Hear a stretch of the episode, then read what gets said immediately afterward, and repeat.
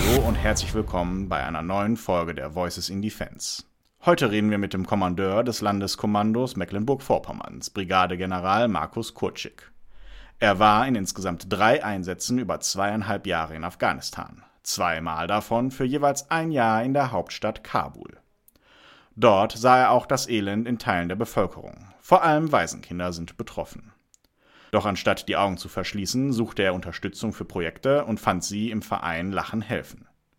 Im Podcast spricht er über die Möglichkeiten, wie Soldatinnen und Soldaten direkt vor Ort in den Einsatzgebieten etwas verändern können. Sie waren ja dreimal in Afghanistan. Wie groß sind denn die Unterschiede zwischen dem dortigen Sozialsystem und unserem? Ja, ich war nicht nur dreimal in Afghanistan, ich war zweimal für ein Jahr da und einmal für sieben Monate. Das letzte Mal das komplette Jahr 2019 bis Ende Januar 2020. Also glaube ich schon, dass ich mir auch eine entsprechende Meinung habe bilden können.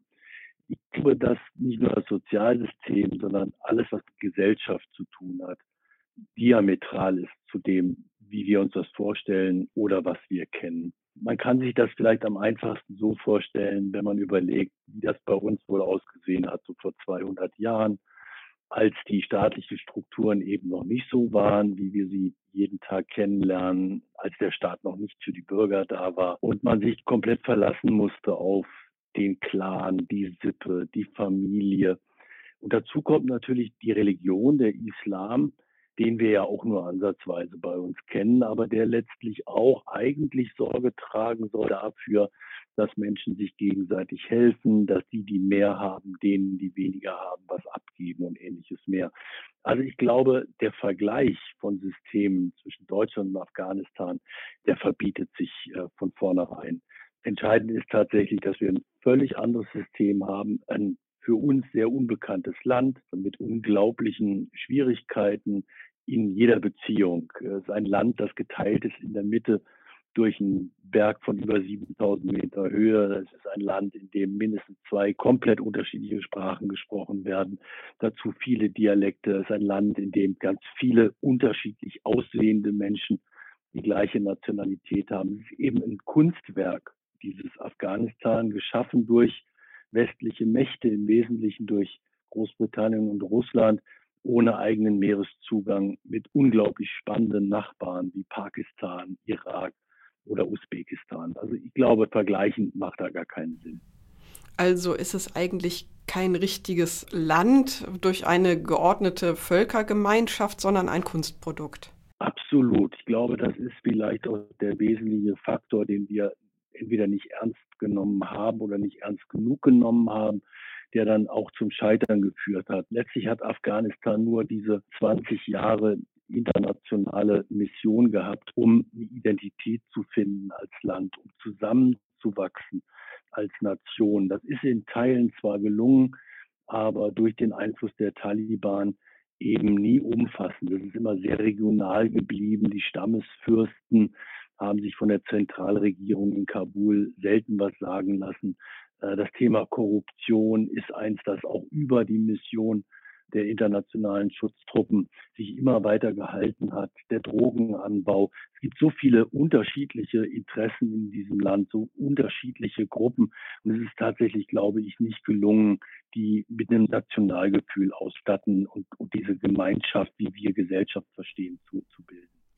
Das hört sich auch ein bisschen so an wie das Recht des Stärkeren. Können denn die Schwachen und besonders die Kinder dort auf staatliche Fürsorge hoffen? Sehr gute Frage. In der Tat. Und deswegen habe ich auch gesagt, ich vermute mir ähnliche Zustände auch bei uns in Europa, vielleicht im Mittelalter oder danach. Es ist tatsächlich der Stärkste gefordert, der Stärkste, der auch dafür zuständig ist, seine Familie zu unterstützen, am Leben zu erhalten. Es hat auch ganz viel immer mit Gewalt zu tun. Äh, weil wir beim Thema Kinder sind. Wenn Sie Kinder in Afghanistan beim Spielen beobachten, dann ist das für uns sehr anstößig, weil es sehr gewalttätig ist. Also da wird getreten, da wird geschlagen, da wird geschubst in einer Art und Weise, die bei uns in der Schule wahrscheinlich unmittelbar zur Einbestellung der Eltern führen würde.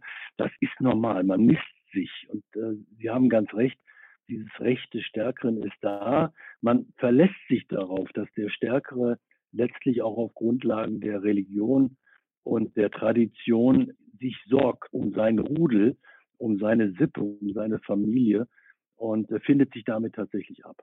Aber es gibt ja nun wahrscheinlich auch welche, die da einfach rausfallen, weil sie eben keine Sippe mehr haben, die sich um sie kümmern kann. Waisen, Kinder, vielleicht welche aus ärmeren Familien. Für wie wird die denn gesorgt? In Deutschland fängt die ja der Staat auf meistens. Da sind wir ja dann auch irgendwann bei unserem Projekt, also die Zahl der Witwen insbesondere durch die Kriegsfolgen in Afghanistan, erschreckend hoch. Wir haben eine unvorstellbare Situation, was sexuelle Gewalt gegen Frauen anbelangt in Afghanistan. Daraus äh, resultieren dann natürlich dann auch wieder entsprechende schwierige Schicksale äh, für junge Mütter, die dann verstoßen werden durch die Familie, weil sie, weil sie nicht verheiratet sind. Also ganz richtig, da sind wir sehr stark dann auch wieder beim Islam. Ähm, es geht dann darum, Almosen zu bekommen. Es geht, Sie sehen ganz, ganz viele Bettlerinnen mit äh, Kindern auf den, den Straßen von Kabul. Also die staatlichen Strukturen auch vor der Übernahme der Macht durch Taliban waren tatsächlich nicht so ausgeprägt, als dass ich das Gefühl hatte, dass die Ärmsten und die Schwächsten sich auf diese äh, durch Sie angesprochene staatliche Unterstützung berufen können. Dazu kommt eben immer auch das Thema Korruption, also das Geld, das internationale Hilfsorganisationen oder aber auch Staaten Afghanistan zur Verfügung stellen, da muss man immer sehr, sehr sorgfältig hinschauen, was denn da ankommt, wo es denn letztlich ankommen soll. Schwierige Situation. Ich kann das äh, nicht beschönigen, insbesondere für Frauen, äh, für Kinder und für Ältere. So sieht eben nicht das starke Familienoberhaupt, das äh, über ihr Schicksal wacht. Und Sie haben das dann gesehen vor Ort. Wann kam Ihnen denn die Idee, irgendwas zu ändern und vor allem, wie kann man sowas dann ändern? Ja, ich habe also alleine in Kabul durchaus noch in besseren Zeiten fast 30.000 Kilometer mit dem Auto durch die Kabuler Straßen absolviert. Und äh, man sieht überall in einer unvorstellbaren Zahl Kinder. Frauen sah man sehr selten. Die sind vor den Augen der Öffentlichkeit immer ein bisschen zurückgezogen. Aber Kinder waren immer da und Kinder sind überall auf der Welt neugierig. Die gehen auch auf einen zu. Die wollen äh, spielen, die lachen. Äh, die sind sehr unbedarft, auch im Umgang mit Soldaten und mit ausländischen Menschen. Insofern war sehr schnell die Beziehung da, im Wesentlichen zu Kindern. Und dann steht man im Winter bei minus 25 Grad in Kabul und schaut sich diese Kinder an. Und dann äh, fragt man sich, warum die in Badeschlappen da laufen oder barfuß. Und, und dann sage ich mal in dieser dünnen Hose mit dem kleinen Leibchen ob man nicht friert und man sieht die blauen Finger und man sieht die, die aufgeplatzten Lippen und dann hat man eine Vorstellung davon, wie schwierig es sein muss, als Kind in so einer Situation zur Welt zu kommen. Dann kommt dazu, dass wir selbst ja auch unsere Lager hatten und äh, insbesondere auch in Kabul und dann sind in der Nachbarschaft, in Waisenhäuser oder auch Einrichtungen zum Drogenentzug oder man lebt ja in der gleichen Stadt. Und wenn man ein bisschen neugierig ist, dann schaut man sich mal an, was die Nachbarn so machen, wie es denen so geht. Und dann bin ich zum einen bei dem ersten Einsatz auf den Kindergarten um die Ecke gestoßen, habe mir den angeguckt, habe mir die Infrastruktur angeguckt, habe sehen müssen, wie Kinder in, in Kindergärten leben, was sie essen, was sie trinken. Und beim zweiten Einsatz war es tatsächlich ein Waisenhaus. Und dann auch wieder vor Ort gesehen, und erschrocken gewesen. Und dann, ja, ich glaube, das ist in uns drin. Wenn wir Kinder in einer, in einer schrecklichen Situation sehen, leben, dann ist die Sehnsucht zur Hilfe ist sofort da. Diese Sehnsucht muss dann ja aber auch in konkrete Projekte gegossen werden. Wie kann man sich das dann vorstellen? Ja, mit allerlei Schwierigkeiten. Also die Schwierigkeit Nummer eins in dem Umfeld Afghanistan war natürlich die Sicherheit. Also Sie können in Afghanistan ja nicht mit der Straßenbahn äh, durch die Gegend fahren. Sie müssen auch jederzeit Sorge haben vor einem entsprechenden Anschlag. Sie fahren in gepanzerten Fahrzeugen. Sie dürfen auch nicht berechenbar sein in ihren Kontakten.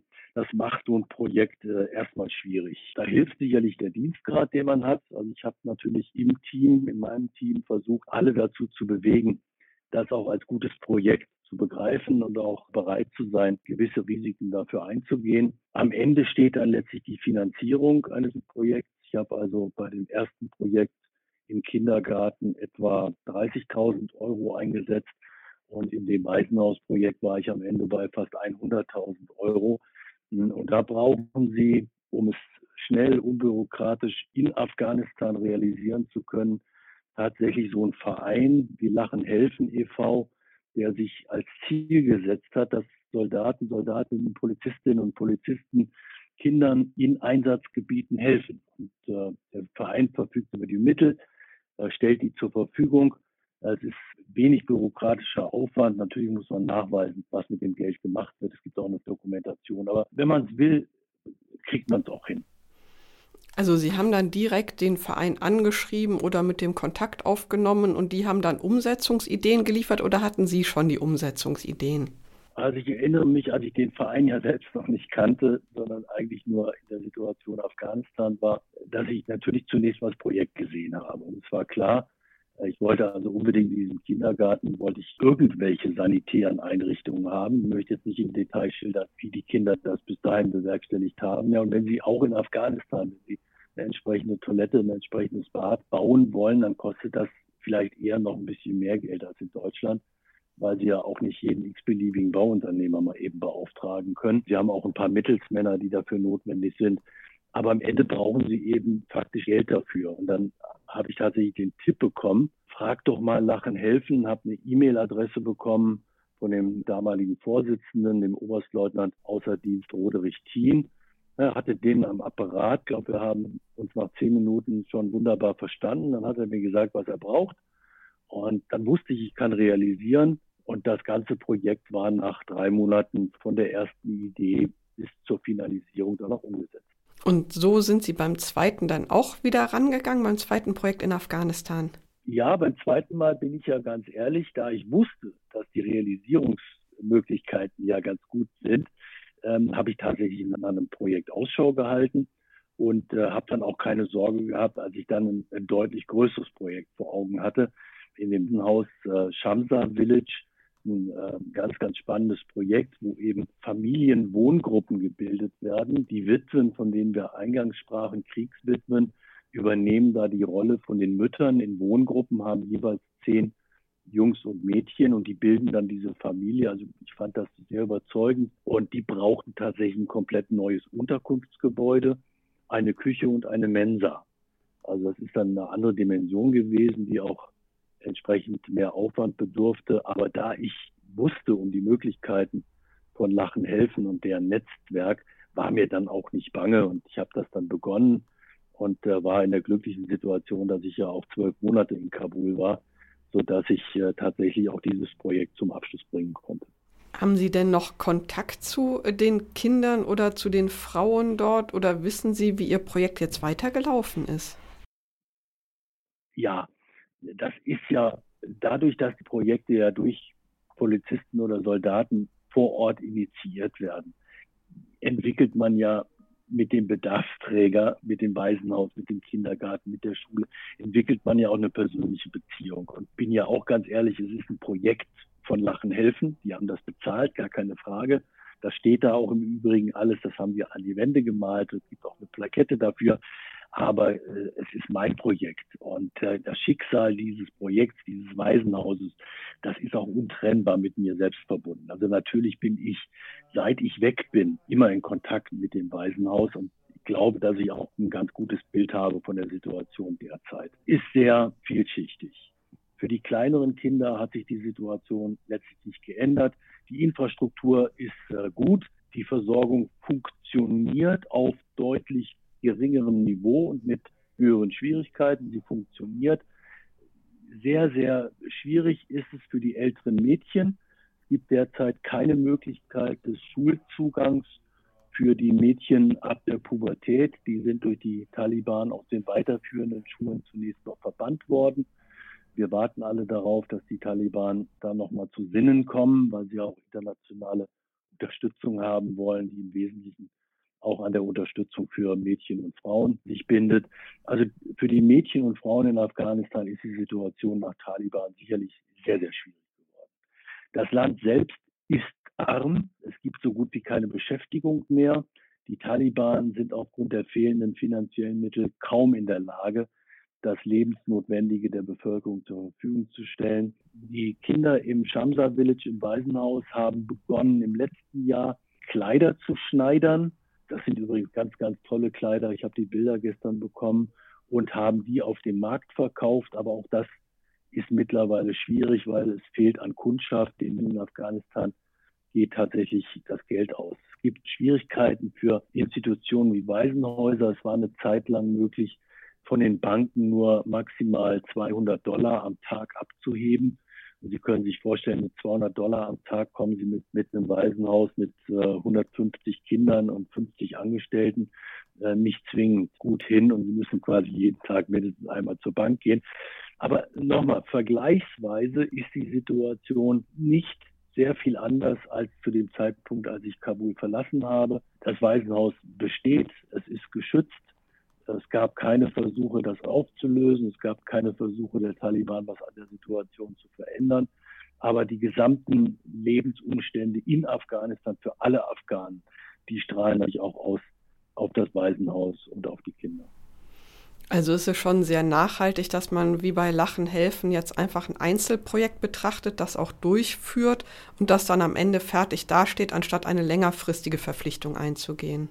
Absolut. Das war auch von Anfang an Ziel des Vereins, weil wir ja nun auch davon ausgehen, als Soldaten oder Polizisten nicht immer in diesem Einsatz zu sein. Und unsere Unterstützung des Vereins, das macht uns so besonders, bezieht sich eben auf die Unterstützung in den Einsatzgebieten. Das sind immer schwierige Voraussetzungen und das ist natürlich immer temporär begrenzt. Deswegen macht es also beispielsweise keinen Sinn, äh, Verpflegung zu bezahlen oder eine dauerhafte Überweisung im Sinne von Spende an das Waisenhaus zu leisten. Was wir machen, sind infrastrukturelle Projekte, ist die Verbesserung der Rahmenbedingungen für das Leben. Und ich glaube, dass, dass es viele, viele andere gibt, die sich auf, auf andere Schwerpunkte dann verlagern. Sie haben das aber alles immer nach Feierabend gemacht. Reicht dafür dann eigentlich noch die Zeit? Ah, Feierabend ist natürlich für die besondere Auslandsverwendung für den Einsatz von Soldaten eine schwierige Bezeichnung. Wir sagen als Soldaten immer gerne, wir sind sieben Tage, 24 Stunden im Einsatz. Meine Realität war ja nun die, dass ich tatsächlich 24 Stunden, sieben Tage die Woche in meinem Feldlager war. Äh, ich hatte dort hinter Mauern ohne Fenster ein Zimmer und die Freizeit bestand eben nicht im Büro zu sitzen. Gibt wenig äh, Abwechslung, es gibt keine privaten Freizeitaktivitäten. Man konnte nicht für den Kinobesuch das Feldlager verlassen. Insofern ist man eigentlich ganz dankbar dafür, dass man neben dem militärischen Dienst und Alltag im Einsatz durchaus auch noch eine, eine, eine sehr befriedigende persönliche Leidenschaft hat und die Zeit dafür ist in jedem Falle da. Ja. Also würden Sie auch äh, heutigen Soldaten im Einsatz raten, guckt genau hin und wenn ihr eine Idee habt für irgendein Infrastrukturprojekt, dann gebt das an Lachen helfen.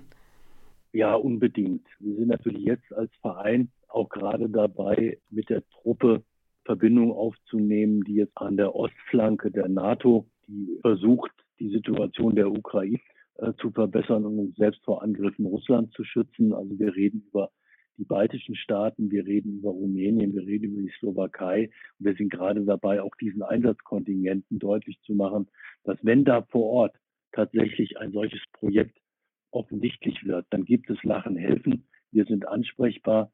Es reicht, wenn man Lachen helfen als Stichwort hat. Man findet uns im Internet. Der General Kutschig ist auch per Lono, per E-Mail erreichbar. Und dann sind wir da, dann stehen wir zur Seite, wir, wir teilen unsere Erfahrungen, wir beraten und dann würden wir uns freuen, wenn wir eben auch in den gerade genannten Ländern Kindern unterstützend zur Seite stehen können. Mhm, das ist wahrscheinlich auch der richtige Weg in so kleineren Projekten, dass man, wie viele Kinder sind denn in dem Waisenhaus in Afghanistan untergebracht in etwa? Also Stand gestern waren 135. Das sind äh, ungefähr zwei Drittel Jungs, ein Drittel Mädchen derzeit. Und das Altersband reicht von drei bis 18 Jahre. Oh, das ist eine ganze Menge. Und die kriegen dann auch eine Ausbildung, damit sie im späteren Leben eine gute Chance haben.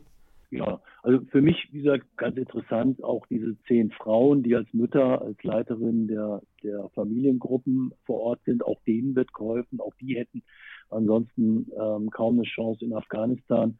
Ähm, ich habe mich ja selbst vor Ort auch von der Atmosphäre überzeugen können, habe viele Gespräche da führen können. Dann sind es natürlich auch die Angestellten vor Ort. Das Waisenhaus hat selbst zwei Lehrer jetzt zwischenzeitlich, weil die Situation der Schulen in Afghanistan nach der Machtübernahme der Taliban sehr unklar war. Und insofern glaube ich schon, dass äh, diese Projekte Sinn machen. Äh, Lachen helfen hat jetzt in den letzten 25 Jahren weil Sie nach der, nach der Zahl fragen. Wir haben ja geschätzt, wir sind so bei ungefähr 350.000 Kindern, denen Lachen helfen geholfen hat über diese Einzelprojekte. Das ist eine gewaltige Menge, würde ich schon fast sagen, 350.000. Ja, und das Ganze entstanden aus einer Privatinitiative. Also deutsche Soldaten haben Mitte der 90er Jahre im Einsatz auf dem Balkan, im Wesentlichen in Sarajevo, die Not der Kinder gesehen, so wie jeder Soldat, jeder, jeder Polizist sie derzeit sieht, ob in Mali, im Sudan oder, oder sonst wo. Und ja, man will helfen, man, man will was tun. Das sind so diese kleinen Erfolge, die man dann auch mit nach Hause nimmt. Und wie Sie schon sagen, für uns ist natürlich wichtig, für jeden Einzelnen, der ein Projekt betreut hat, dass wie geht das weiter in dem Land, wie geht das weiter mit den Menschen, die man hat kennenlernen dürfen. Und insofern äh, sind wir da vielleicht auch ein bisschen unmittelbarer in der Unterstützung für Kinder als, als andere Organisationen. Ja, und Sie konnten auf jeden Fall mehr Positives aus dem Einsatz mitnehmen als andere wahrscheinlich. Äh, bin ich auch von überzeugt. Also ist ja immer schwierig, auch in der Bewertung des Afghanistan-Einsatzes im Besonderen. Und da gab es ja dann auch nach der Evakuierungsoperation sehr schnell die Feststellung, dass wir alle versagten.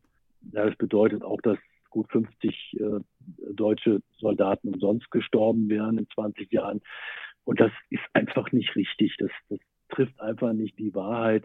Wir wissen alle noch, warum wir an der Schulter der Amerikaner nach Afghanistan gegangen sind. Wir haben alle noch die Bilder von dem Anschlag in New York vor Augen. Es ging darum, den internationalen Terrorismus in Afghanistan die Stirn zu zeigen. Und das ist gelungen, und zwar umfassend und nachhaltig. Äh, dass es nicht gelungen ist, dass Afghanistan nach 20 Jahren der Unterstützung selbst den Kampf führt gegen Taliban, sich selbst eine entsprechende Gesellschaft zu geben, die auch in der Lage ist, mit solchen Angriffen umzugehen. Das muss man zur Kenntnis nehmen. Aber das ist nicht die Schuld des einzelnen Soldaten, aus meiner Sicht auch nicht die Schuld der Streitkräfte. Da spielen viele, viele äh, Gründe eine Rolle, politische, bestimmt auch diplomatische, äh, gesellschaftliche und letztlich auch ganz viele, die eben im Wesen Afghanistans liegen ja, ist zu hoffen, dass die Kinder, die dann das Positive erfahren haben, es vielleicht in die nächste Generation damit reintragen.